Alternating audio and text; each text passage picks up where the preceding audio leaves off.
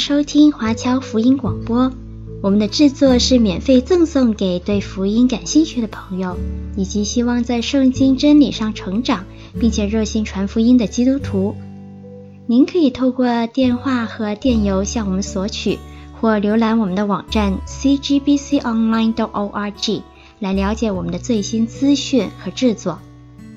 您也可以在 Apple Podcast、Google、Spotify 以及 SoundCloud。等各大 Podcast 平台的手机应用程式上搜索 CGBC Online 或加拿大华播来收听华播的制作。我们也欢迎您以自由奉献的方式来支持我们的事工。再次感谢您的收听。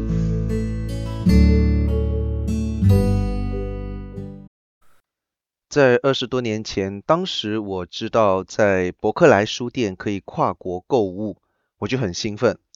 买了一箱子书从台湾寄过来。那当时我买的就有现在在画面上的这一本侦探推理小说，是由 Roland Sanders 写的，叫做《第一死罪》。那这个是一个系列的书哦，后面还有第二死罪。那再之后有没有，我就不记得了。这个故事讲的是一位非常细心又很有耐心的警官。在跟一位高智商又很谨慎的连环变态杀手在斗智的侦查过程。那 Sanders 他使用一种叫做双线写作的手法，就是分别用一章来描述警察，另外一章来描写这个杀手，就分别来描写他们的行动还有心理活动。那凭良心讲，这部书的剧情并没有非常的吸引人，但是他的文笔很好。营造了很好的悬疑气氛。那在故事的前大半部分，这位警官跟他的同僚就根本毫无头绪，完全不知道这个凶手是谁。好几次还被这个杀手来去挑衅跟嘲弄。然而就在这个杀手屡次得手之后，他就开始有一点点骄傲了。然后他就开始。在他一字的那一个非常谨慎的操作当中呢，有一点小小的东西漏掉了，然后这一个线索就被细心的警官捕捉到。那故事的结局就是这位警官利用这个细小的线索，确定了这位杀手的身份，然后布了一个局，让他心态崩溃，从而逮捕了这一位高智商的变态杀手。那最后，我们的主角警官也不得不承认说，这个犯人确实非常厉害。如果不是因为他的骄傲或者我们说傲慢而犯错的话，大概没有人可以抓到他。所以这一位杀人犯并不是败给了警察，而是败给了他自己的错误。所以我们看到，在这个书名上写的第一死罪，并不是说他的杀人怎么罪不可赦，不是。这个死罪是让这位杀手。自我毁灭的傲慢。呃，坦白讲，我真的不是特别喜欢这本书，因为它的桥段真的不是太好。可是这本书的题目跟骄傲的连结，就让我非常的印象深刻。我们大概从小就被教导说不要骄傲，所谓哀兵必胜，骄兵必败，中国人的智慧。那圣经的箴言十六章的十八节也特别说，骄傲在败坏之先，狂心在跌倒之前。我们都知道，骄傲的人很讨人厌，因为他总觉得自己很了不起，就小看别人，甚至歧视人。所以这样子的人当然也不会讨人喜欢。骄傲的人不会感恩，因为觉得功劳都是自己的。他们不愿意听别人说话，因为觉得自己才是最懂的。等到真的做错事了，死不悔改，玩梗，总觉得说问题在别人身上，自己失败只是倒霉，碰上了个猪队友。那当我们把傲慢放进七宗罪的语境，我们就可以发现，它是继我们上次讲过的贪婪之外，另外一种最常见也最容易理解的罪。同样的，傲慢也是很少单独出现，傲慢的人一定会有其他的罪，而且往往傲慢就是他们犯其他罪的原因。例如说，我们之前说过的贪婪、暴食跟淫欲，因为傲慢的人觉得自己配得更多、更好。所以别人应该满足他的需要。傲慢的人很容易狂怒，因为觉得我的自尊是最大的，你们都不许冒犯我。他们很容易怠惰，因为他们会觉得说，哎，这种小事怎么还需要我出马？你们随便搞一下就好了嘛。傲慢的人更容易嫉妒，就算别人真的比较优秀，他们也要找一些地方来自我安慰，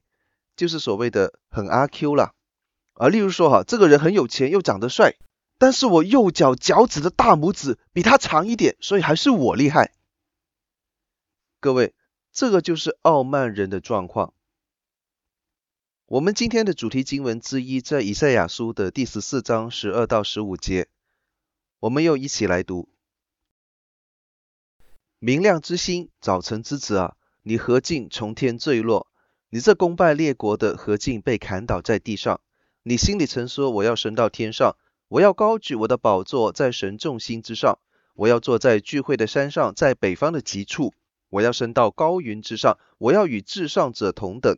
然而你必坠落阴间，到坑中极深之处。这几句经文的上下文其实是对巴比伦王的审判，但是明眼人都看得出来，这个巴比伦王根本不可能有这么厉害。所以，一般的圣经学者都会认为说，这是上帝透过以赛亚写诗来去指桑骂槐。表面上说的是巴比伦王，实质上是在讲述着一个上古发生的事情，就是撒旦，或者有些说法叫卢西法，他在堕落时候的景象。这一位恶魔之王原本是天上的光明天使，但是因为傲慢，妄图要上升到与神同等的位置，就被打落到深坑。那这段经文无疑就是在谴责傲慢的罪，不管说的是巴比伦王还是撒旦卢西法，他们都是因为傲慢的缘故被神惩罚。所以在这边我们可以看到，傲慢之罪有两个层面的定义。首先，傲慢使人看到自己高过自己应有的位置，这个也是我们通常对傲慢的理解，总觉得自己比别人更加的优秀。比自己的上司还有领导更加优秀，自己应该配得更高更好的位置，所以看不起别人。撒旦也是类似啊，他已经是除了神以外地位最高的天使长，可是还不够，他还想要跟神同等，而且比神要更高。这就是傲慢在神学层面上的定义，就是高看自己，以至于轻看了神跟神相关的事情。那我们从这一点引申出去，就不难发现，其实古往今来，不管是圣经人物、历史人物，还是我们身边的基督徒，还是普通人，当人在违背上帝旨意的时候，好像多多少少都带有一点这种傲慢的色彩，总觉得自己的做法比较好。我觉得我比上帝更加有智慧，所以我觉得上帝的命令跟安排没有比我的想法好，因此我要走我的路。让上帝，让上帝的话、上帝的命令闪一边去吧，我才是对的。虽然我们真的不一定把这种话讲出口哦，但是在对神的命令和劝诫明知故犯的时候，难道你心里面没有这种想法吗？不然你为什么不听上帝的话？为什么不服从上帝的带领？我们大家在看 YouTube 或者看别的那些视频网站的时候，可能都有见过这种骗你下载手机游戏的广告，就是这个人。明明看到左边的那个数字比较大，好像还是傻乎乎的往少的那边跑。当然了，这个就是商业策略了，就是为了让你感觉到看不下去这种蠢操作，那你就产生出一种啊，我一定玩的比他们好，所以就下载游戏来玩玩看这种心态。我们都会嘲笑这一种游戏的设计跟游戏里面的人，可是你有没有想过，其实上帝从天上看我们在地上很多的举动。他的心情很可能跟我们在看这种愚蠢的广告的时候心情是一样的。我们很多时候就像这些游戏里面的人，因为在我们的现实生活当中，前面两条路上的数字大概我们看不见，可是上帝能够看见。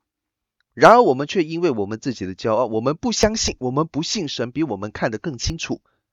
所以就算上帝告诉我们应该要怎么样做，不要怎么样做，我们就是不听。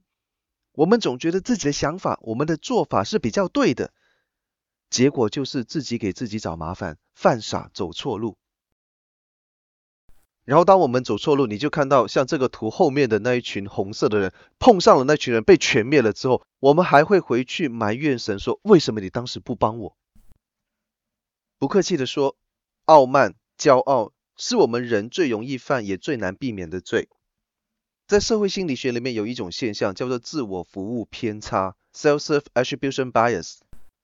就是当我们要去处理一些跟自己相关的信息的时候，就会不自觉的把自己看得比别人好。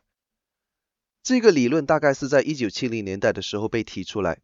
当时在英文世界里面有一些的研究，结果就发现哦，大概有百分之七十的人觉得自己的领导能力高过平均值，觉得自己的运动能力跟驾驶能力比平均水平高的有百分之六十到百分之七十五，有百分之八十五的人哦，这个我很惊讶哈，有百分之八十五的人觉得自己跟人相处的能力比一般大众要好。然后这一种倾向带来的结果就是刚刚说的，我们常常就会把失败的原因归因给别人，把成功的原因归给自己，然后就为自己制造一些看不起别人的理由。其实说白了，这个就是人罪性里面的傲慢。即便我们可能非常努力的想要除去傲慢，最后还是会因为自己的不骄傲而骄傲。你看我多谦卑。可能各位都听过类似这样子的说辞哈。那我们今天来看的这一个旧约的故事，它就是关于骄傲的。故事记载在但以理书的第四章，主角不是但以理，但是也是我很喜欢的一个历史角色。他是新巴比伦帝国的第二任君王尼布甲尼撒二世。啊，这个故事还蛮简单的。首先就是尼布甲尼撒他做了一个不是很吉利的梦。梦见了一棵大树在上帝的命令下被砍倒，然后被砍倒的树盾就变成跟野兽一样，要过一段时间才能恢复。那至于为什么树盾会变成动物的野兽，我不知道，反正经文就这么写了哈。那当君王把这个梦告诉给他的大臣跟术士之后，没有一个人能够给他解答。那老师说了，我觉得大概不是不能，而是不敢。因为光就尼布甲尼撒做梦的事情，在但以理书里面其实就写了两次。第二章的时候，尼布甲尼撒他已经做过一个梦了，他梦见一个很高大的像，从头到脚是由不同的金属做成，越往下品质就越差。那那一次他还故意不告诉别人梦的内容，他说如果不把梦的内容连同解答一起告诉他的话，就把全国的术士都干掉。那所以你看，相比起来，第四章他已经很友善了哈。在第二章的时候，当时但以理是透过祷告给了尼布甲尼撒答案，算是救了全国的那些术士。但是我猜大概很多的臣民都还是心有余悸，万一他又发火杀我们怎么办？所以现在当尼布甲尼撒又讲了一个很明显就是不祥之兆的梦，谁还敢在老虎嘴边拔毛？所以最后还是要找回但伊里。那但伊里当然也是不负所托的，把梦解出来。那个内容当然是不好的。简单总结就是，尼布甲尼撒会被赶离人群长达七期，期间他会像野兽一样没有理智，除非他现在就马上很谦卑的在上帝面前行公义、好怜悯，那还可能有多一点点的好日子可以过。然而下一幕就是一年后。尼布甲尼撒在巴比伦王宫里闲逛，有些翻译本说是在王宫的顶上了哈。所以你看这些当君王的，如果在房顶上走太久的话，都会出事哈。大卫也是一样哈。那尼布甲尼撒他就看到这个宏伟的巴比伦王城，不由自主的感叹了一句：这大巴比伦不是我用大能大力建为京都，要显我威严的荣耀吗？那结果。一年前，但以理解梦时候说的这个灾祸，马上就来到。这一位当世英雄尼布甲尼撒，他就患了失心疯，离开人群，吃草如牛，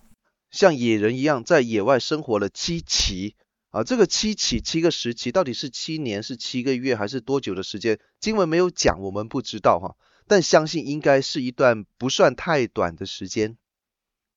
然后在时候满足的时候，尼布甲尼撒就恢复理智，恢复健康。这个时候他开口称颂神，那这一章的故事就结束了。我们如果看说尼布甲尼撒他这个人的问题，当然有很多了。可是在这个故事里面表现的最明显的就是傲慢。从描述发疯的这几句经文，我们可以看得出来，上帝在降下惩罚的契机，就是尼布甲尼撒那一句傲慢的宣告，要显他大能的荣耀。因此，我们可以合理的认为，这就是一个上帝在惩罚傲慢之人的故事。不过，如果我们深入一点去了解尼布甲尼撒这个人，你会发现，其实他很有资本去骄傲的。尼布甲尼撒的父亲拿波波拉萨，他原本是亚述帝国的将军，后来趁着对外派遣作战的机会，占领了巴比伦地区，然后自立为王，开创了新巴比伦帝国，还打败了他的老东家亚述帝国。不过后来他败给埃及，在他死了之后，太子尼布甲尼撒继位。其实早在拿布波拉萨造反的时候，尼布甲尼撒就已经是军队的元帅，他非常的骁勇善战。后来巴比伦能够打败亚述，很大部分也是得益于尼布甲尼撒跟米底亚公主有个联姻的关系，然后借助米底亚的国力去打败亚述。尼布甲尼撒是善战到一个程度，甚至在他父亲离世的时候，他还在对埃及征战，只是因为听到父亲驾崩了，所以他要回来继承王位，只是这样子而已。在那之后，我相信很多熟悉旧约历史的弟兄姐妹就知道了。他打败了父亲没有能够打败的埃及，两次攻破耶路撒冷，最后灭掉犹大国，还一直打到北边的推罗。可以说，几乎所有的历史学家都同意，尼布甲尼撒二世就是整个新巴比伦王国里面最出色的一位君王。除了军事，他的内政也做得非常好。尼布甲尼撒在位的时候，就大力的发展巴比伦的文明，包括我们今天都非常看重的两个学科，就是数学跟建筑。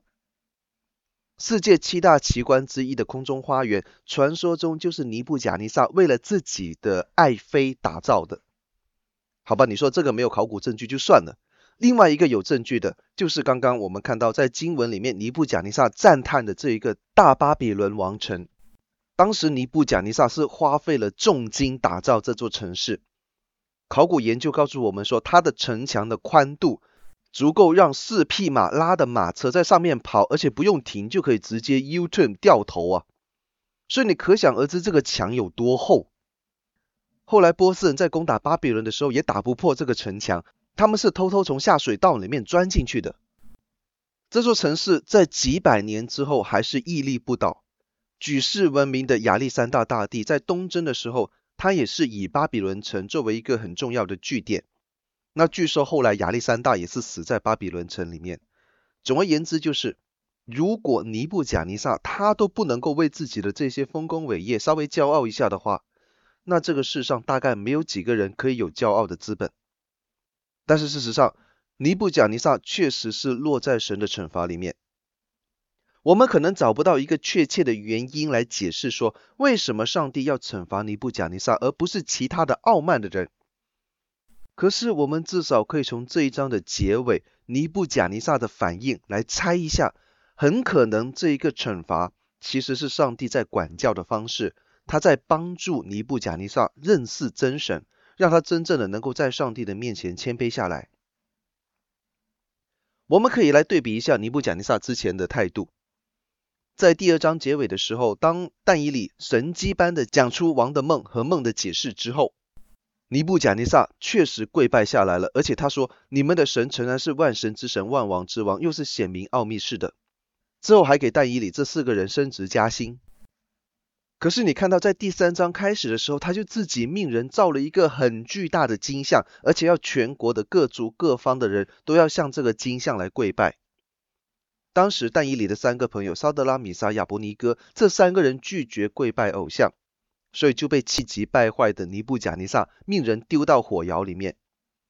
可是这三个人却在火中经历了神迹的拯救，又一次折服了尼布甲尼撒。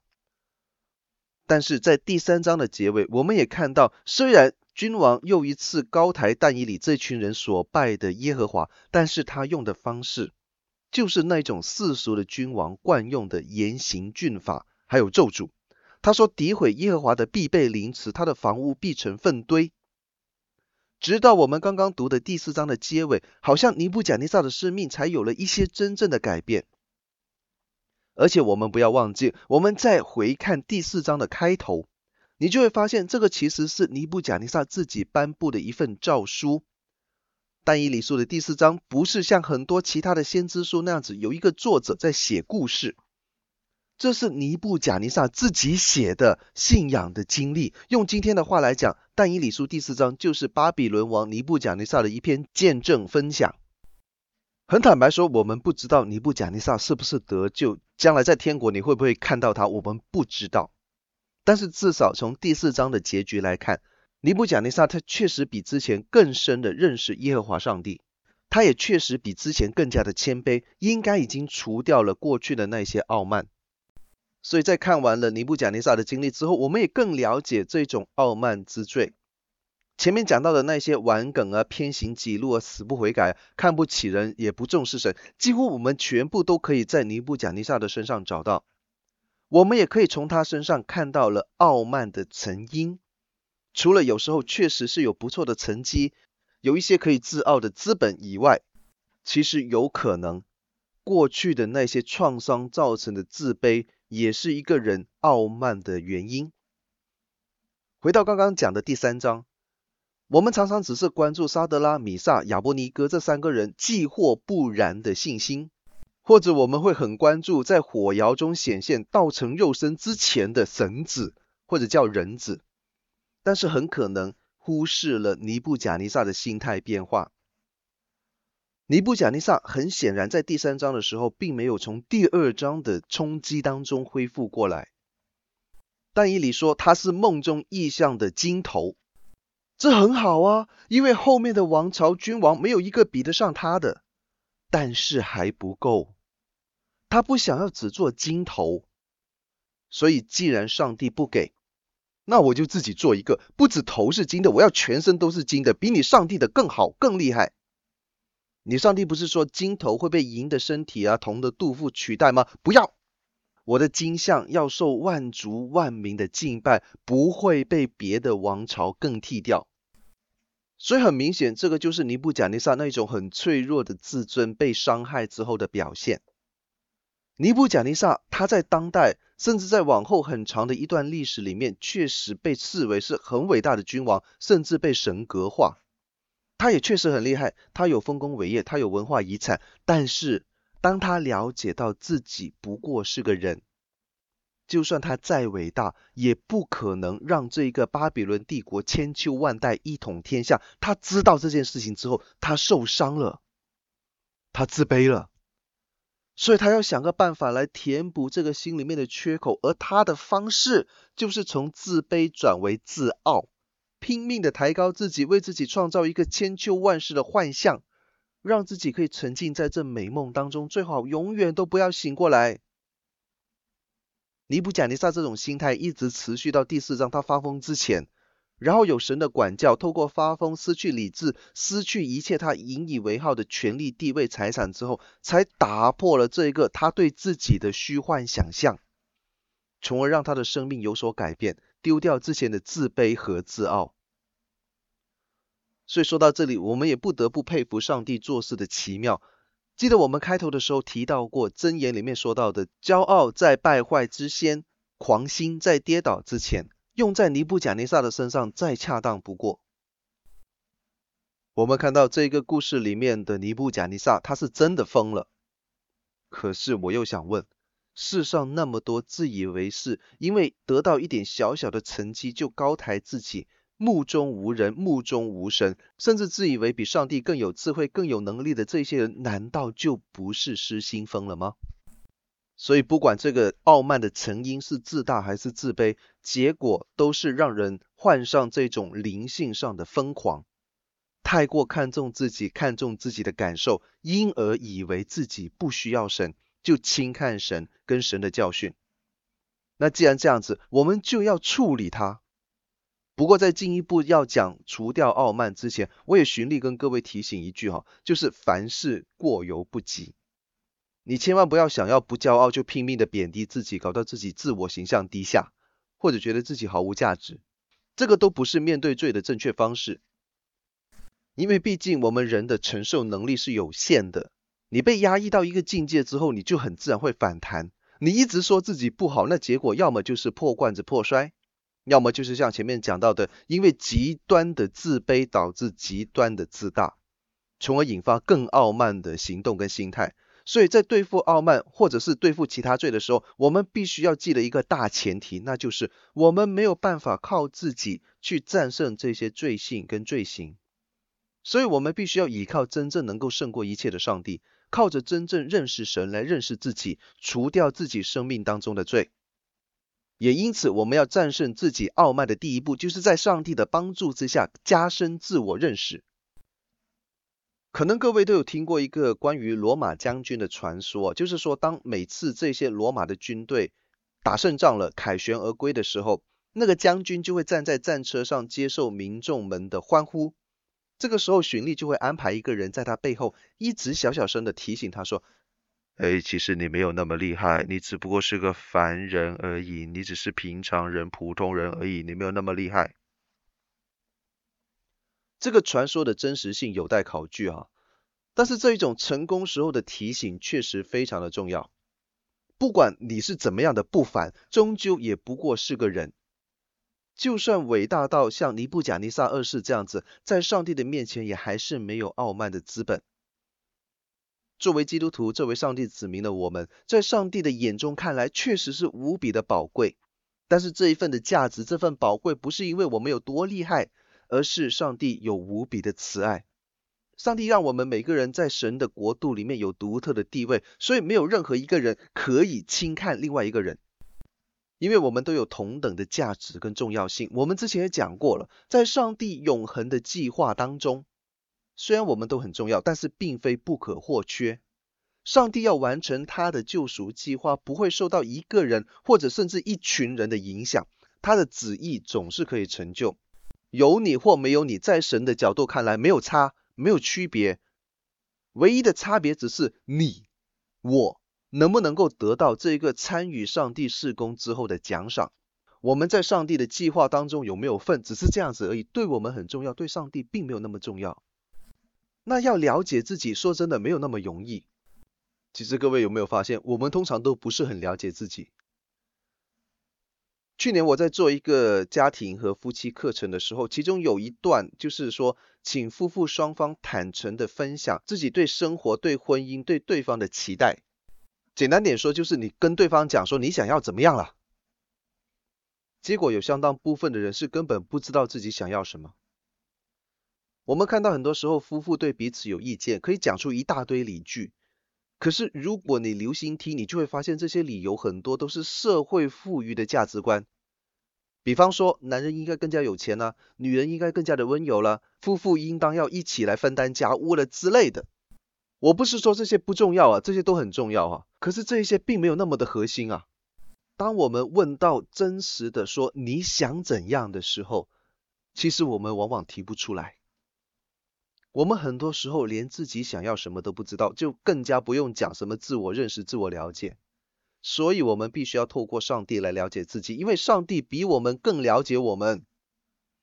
那要做到这一点，当然就是要了解神对人的旨意开始，从熟悉神对人说的话开始。上帝的话在哪里？不用我讲，你们都知道了吗？在圣经里面，在主日学里面，在团契学习里面，在主日讲道里面，在跟弟兄姐妹的属灵交流里面，在我们福音媒体、福音广播里面，多读、多看、多听、多交流，一定不会错的。然后我们基于这些学习跟认识，就要学会厘清责任。这里说的责任就包括了好跟坏的两方面。坏的责任比较简单啊，你犯了错就要认，不管你犯错的对象是长辈、同辈还是晚辈，你该认的错就要认，该道歉就要道歉，这个没有什么好说的。如果是那种无关对错，只是意见不同的状况，那就要讲究相处的艺术，需要我们抛弃自己的傲慢来寻求共识跟和解。那在好的责任，反而是功劳的这方面，你会觉得好像比较难处理。因为当我们在处理这种所谓的强调谦卑跟除掉傲慢的时候，常常会进入一个迷思，就是我们好像不能用任何的方式来肯定自己，甚至有时候说感谢神透我做成了这件事，这种说法好像都太骄傲。其实这样子就会变成是过分谦虚以致虚伪的状况。我们当然还是可以为自己的工作、才干、恩赐，还有我们创造的价值而高兴，可以感谢神，让我们有做出成绩的机会跟能力。只是我们要留意，就是说，我们要称赞跟夸耀的对象不是自己，而是这一切的源头，也就是神。如果上帝帮助我们，透过我们成就了一些事，那当然应该为此感恩，也应该为自己能够参与在其中而高兴。那我要讲的是，在这种与神同工跟与神同行的历程里面，我们要特别警惕一件事情。就是作为基督徒，我们很容易会陷入一种所谓的属灵的骄傲里。比方说哈，你偶尔可能会听到有人会这样子自夸，说：“哎，我信主二十年了，我圣经从头到尾读完一百次了，我每周至少参加三场聚会，每天早晚灵修读经至少一个小时，还有祷告半个小时。你看我多棒！所以应该算是一个不错的基督徒吧，比很多基督徒厉害了吧？”可是各位，你有没有留意到这一种心态啊？很像我们华人民间信仰那种做功德的心态。这些属灵的事情不是我们的功劳或者是功德，他们只是我们领取上帝恩典的途径而已。刘子俊牧师讲过一个比喻，我很赞同啊，就是他说这些属灵操练的方式，都是上帝透过先知、使徒还有历世历代的信徒给我们预备好的东西。这点没有错啊，就是有人写圣经，我们才能读经嘛；有人研究神学，我们才有灵修的资料嘛。所以属灵操练就像我们打开水龙头，有水流出来，那是因为有人做这种供水服务的建设跟维护，不是我们的功劳。我们在属灵操练当中领受神的恩典，就像现代人享受自来水的便利一样。你会不会跟别人很骄傲的说：“哎，我今天打开水龙头二十次了，我好棒哦！”如果不会的话，那为什么要把属灵操练和这种信主的年份当成是骄傲的理由？为什么要把信仰的实践变成炫耀的本钱？所以在这边我们看到处理傲慢的最后一点，其实尼布甲尼撒在经文当中也已经给我们示范了，那就是举目望天。这一位因为骄傲而失心疯的英雄王，他在恢复理智之后的第一个动作就是举目望天。而他能够做到这个动作的前提是上一句日期满足。你当然可以对这里的日期有很多不同的解读，但是重点只有一个，那就是这是上帝所定的日期，这是上帝安排的时间点，也就是说一切都在上帝的掌握当中。所以当尼布甲尼撒他可以举目望天的时候，他就真的领悟到神的伟大和自己的渺小。他不再需要自大，